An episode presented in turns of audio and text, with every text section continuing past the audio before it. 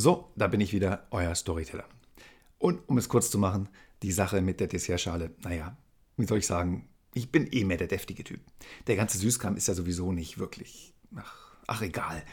Augen nach vorn, über den Tellerrand rausblicken und weiter im Text. Aber auch gleichzeitig ziemlich enttäuschend das Ganze. Ich hatte mir das so schön vorgestellt. Apropos Enttäuschung und schöne Vorstellungen. Was viele nicht wissen, ist, dass Enttäuschung und ihre Zwillingsschwester, die Frustration, gründlich vorbereitet sein wollen. Also wenn du enttäuscht oder frustriert sein willst, musst du das erstmal ordentlich planen. Hä? Warum soll ich mich auf etwas vorbereiten oder gar etwas planen, was ich gar nicht haben will? fragst du dich.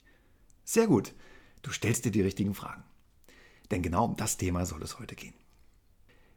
Nehmen wir mal folgenden Satz. Ein schlechter State braucht gründliche Vorbereitung.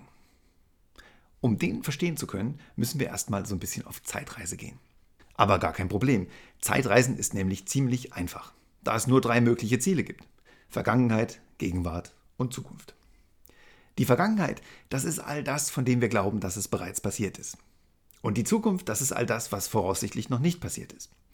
Und dazwischen ist dann die Gegenwart die allerdings sehr schwer zu fassen ist. Wie so ein nasses Stück Seife. Denn wenn du denkst, du hast sie gegriffen oder begriffen, dann ist sie auch schon wieder gleich vorbei. Trotzdem aber ziemlich gut, dass es die Gegenwart gibt, denn ohne jetzt gäbe es ja nachher kein Vorher. Stell dir das mal vor. Nun aber wieder zurück zum sich schlecht fühlen und die Vorbereitung darauf. Was brauche ich denn jetzt genau, um enttäuscht oder frustriert zu sein? Was sind denn die amtlichen Voraussetzungen für eine ordentliche Frustration oder Enttäuschung? Ganz einfach. Frustration oder Enttäuschung finden genau dann statt, wenn meine ursprünglichen Vorstellungen von der Zukunft nicht mit der aktuellen Realität übereinstimmen. In dem Moment, wenn die Zukunft zur Gegenwart wird. In dem Moment, wo sich Vergangenheit und Zukunft die Hände schütteln. Ähm, natürlich haben sich die beiden vorher testen lassen. Ist ja klar. Das sind mal wieder die zwei berühmten Seiten der Gehirnmedaille. Wenn wir uns die Zukunft nicht vorstellen könnten, gäbe es auch keine Enttäuschung und keine Frustration. Aber ohne diese Fähigkeiten würden wir vermutlich noch in Höhlen wohnen und jagen und sammeln. Ähm, wobei, vielleicht wäre das ja sogar besser für die Gesamtsituation. Wer weiß. Also nochmal, wenn die geplante Zukunft nicht mit der echten Zukunft übereinstimmt, dann geht's los. Ich mache mal ein paar Beispiele. Du hast dir etwas ganz Dolle zum Geburtstag gewünscht. Und dann bekommst du was ganz anderes. Oder du hast dich auf einen schönen Grillabend im Garten gefreut, mit Freunden und jetzt regnet es. Oder du warst überzeugt davon, dass du den Job bekommst, aber jetzt hat ihn ein anderer. Oder du hast dir vorgestellt, dass sich die Leute auf deinen Podcast stürzen wie bekloppt. Äh, und dann hast du doch nur eine Handvoll treue Hörer. Aber hey, ich kenne euch zwar nicht, aber ich finde euch ganz toll. Großes Dankeschön an dieser Stelle. Also noch einmal. Je genauer ich mir vorstelle, wie die Zukunft aussehen soll, je genauer ich mir das Bild der Zukunft ausmale, desto größer wird die Wahrscheinlichkeit, dass es ganz genau so nicht passieren wird. Das ist wie beim Roulette-Spielen. Wenn ich zum Beispiel auf Rot setze, dann lege ich mich nicht so genau auf das Ergebnis fest. Und die Chancen zu gewinnen sind vergleichsweise hoch, etwa 50 Prozent. Wenn ich mich aber ganz genau auf eine Zahl festlege, dann ist die Wahrscheinlichkeit, dass diese Zahl nicht kommt, sehr hoch. Und die Enttäuschung ist ein Stück weit vorprogrammiert. Ein ganz beliebtes Minenfeld für Enttäuschung und Frustration ist der sogenannte schönste Tag im Leben. Allein der Ausdruck der schönste Tag im Leben ist schon eine Programmierung für Enttäuschung oder Frustration. Das baut schon einen enormen Druck auf, oder nicht? Also die eigene Hochzeit. Da wird generalstabsmäßig geplant und die Zukunft wird minutiös ausgemalt. Es soll doch alles perfekt sein an diesem einmaligen Tag, oder? Ich würde gerne mal eine Statistik lesen über Enttäuschung am Tag aller Tage. Wer nämlich die Straße der Perfektion entlang geht, hat immer wieder dasselbe Problem. Denn perfekt lässt einfach keinen Spielraum zu. Es ist entweder perfekt oder es ist nicht perfekt. Schwarz oder weiß. Da gibt es keine 50 Shades of Grey dazwischen. Und wenn dann auf der Straße der Perfektion plötzlich eine Straßensperre auftaucht, und mal ehrlich, das Leben besteht nun mal zu einem gewissen Prozentsatz aus Straßensperren, dann stehen wir da wieder Ochs vom Berg. Auf der Straße der Perfektion gibt es nämlich keine Abzweigung, keine Umleitung, keine Alternativen. Ich sage ja gar nicht, dass man sich überhaupt keine Gedanken über die Zukunft machen soll. Die Frage ist jedoch vielmehr, wie detailliert muss das Bild sein und wie viel Freiraum und Flexibilität baue ich in mein Bild von der Zukunft ein. Im Extremfall heißt das, wenn ich mir überhaupt keine Vorstellung von der Zukunft mache, kann ich von ihr auch nicht enttäuscht werden. Und dann gibt es ja noch den Grad der Enttäuschung oder Frustration. Das ist auch noch ein spannendes Thema, finde ich. Ich hatte vor Jahren mal einen Kollegen auf der Arbeit, der war mit einer russischen Milliardärin liiert.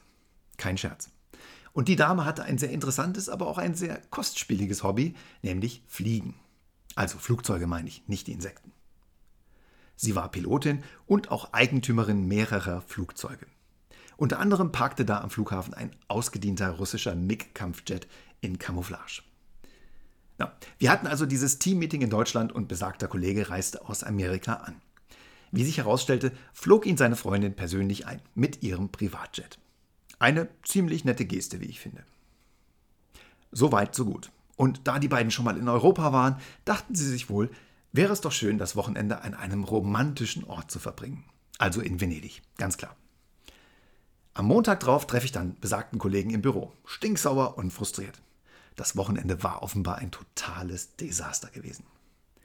Im Anflug auf Venedig, da schallt es doch plötzlich aus dem Tower keine Landeerlaubnis. Und sie mussten dann auf einen benachbarten Flughafen ausweichen. Oh mein Gott. Und dann sich selbst um einen Luxusmietwagen kümmern müssen. Und dann die ganzen 50 Kilometer mit den Normalos auf der Autostrada nach Venedig fahren. Stell dir das mal vor. Wenn das Wochenende schon so anfängt, dann kann das ja nur in einer Katastrophe enden, oder? Ich dachte mir nur innerlich, grinsend, Genial! Das ist eines der Probleme, die ich vermutlich nie haben werde. Dass mir der Tower eines Flughafens das Wochenende versaut, weil ich mit meinem Privatjet nicht landen kann. Der nackte Wahnsinn. Ich hatte also erstmal überhaupt kein Verständnis für deren Frustration. Für mich war das ein absolutes Luxusproblem und vollkommen gaga. Heute weiß ich aber, dass es so nicht ganz stimmt. Denn Luxusprobleme gibt es überhaupt nicht. Frustration oder Enttäuschung, das ist nichts anderes als ein chemisches Ungleichgewicht im Kopf. Und je größer das Ungleichgewicht, desto größer der emotionale Krampf. Für unser Gehirn ist es aber vollkommen egal, woher dieser emotionale Kontrast kommt. Und auch wenn das schwer vorstellbar ist, die nicht erteilte Landeerlaubnis für den Privatjet erzeugt die gleiche Menge an Schmerz wie die Ungewissheit, ob man mit dem bisschen Geld diesen Monat noch über die Runden kommen wird. Aber nochmal, das reiche und das arme Gehirn empfinden den gleichen Level an Schmerz, an Angst, an Ungewissheit. Also sind die Probleme, über die Menschen reden, immer echte Probleme. Aber eben immer nur in der jeweiligen individuellen Welt. Und davon gibt es ja bekanntlich 7,6 Milliarden da draußen. Die nicht erteilte Landeerlaubnis und der chronische Geldmangel katapultieren uns jeweils gleich weit aus der Komfortzone. Aber wie schon gesagt, jeweils nur in der eigenen individuellen Welt. Ich habe da vor Jahren mal ein sehr unterhaltsames Seminar besucht, von und mit Dr. Stefan Friedrich. Das ist der, der dem inneren Schweinehund Gesicht und Namen gegeben hat. Er heißt nämlich Günther, der Schweinehund. Und auch der Friedrich. Und neben Günther, dem Schweinehund, ist von diesem Seminar auch noch eine andere Sache bei mir hängen geblieben. Die Skala von 0 bis 10. Also, wenn dich mal wieder die Enttäuschung oder Frustration plagt, stell dir einfach eine Skala von 0 bis 10 vor. 0 bedeutet, dass irgendwo in China ein Sack Reis umgefallen ist. Also ein wirklich echtes Problem. Jemand muss den Sack ja wieder aufheben. Und die 10, das ist die Vorstellung, dass deine ganze Familie bei einem Autounfall stirbt oder eine ähnlich schlimme Vorstellung. Und dann nimm bitte dein Alltagsproblem, das dich gerade plagt, und überleg dir mal, wo auf dieser Skala von 0 bis 10 dein Problem so zu liegen kommt. Bei mir liegen diese sogenannten Alltagsprobleme meist am unteren Ende der Skala. Es lohnt sich einfach nicht, sich darüber aufzuregen, da es eben meist keine echten Probleme sind. Probier's doch mal aus. Mit der Skalatechnik verschwinden die Probleme oft ganz von selbst, da sich durch die Einordnung auf der Skala auch gleichzeitig das chemische Ungleichgewicht im Kopf relativiert. Vorher war das Problem riesengroß. Es gab statt der erhofften 3% Gehaltserhöhung nur 2,7. Skandal! Aber im Verhältnis zu einer wirklichen Katastrophe, der 10 auf der Skala, der Auslöschung deiner Familie, sind diese winzigen 0,3% null und nichtig, oder? So, jetzt muss ich aber wieder. War wie immer ein Riesenspaß mit euch und wenn es euch auch gefallen hat, dann teilt doch bitte diesen Podcast mit euren Freunden auf Facebook, LinkedIn oder Xing oder sonst wo oder hinterlasst mir einen freundlichen Kommentar, da freue ich mich dann ganz besonders. Bis bald, euer Storyteller.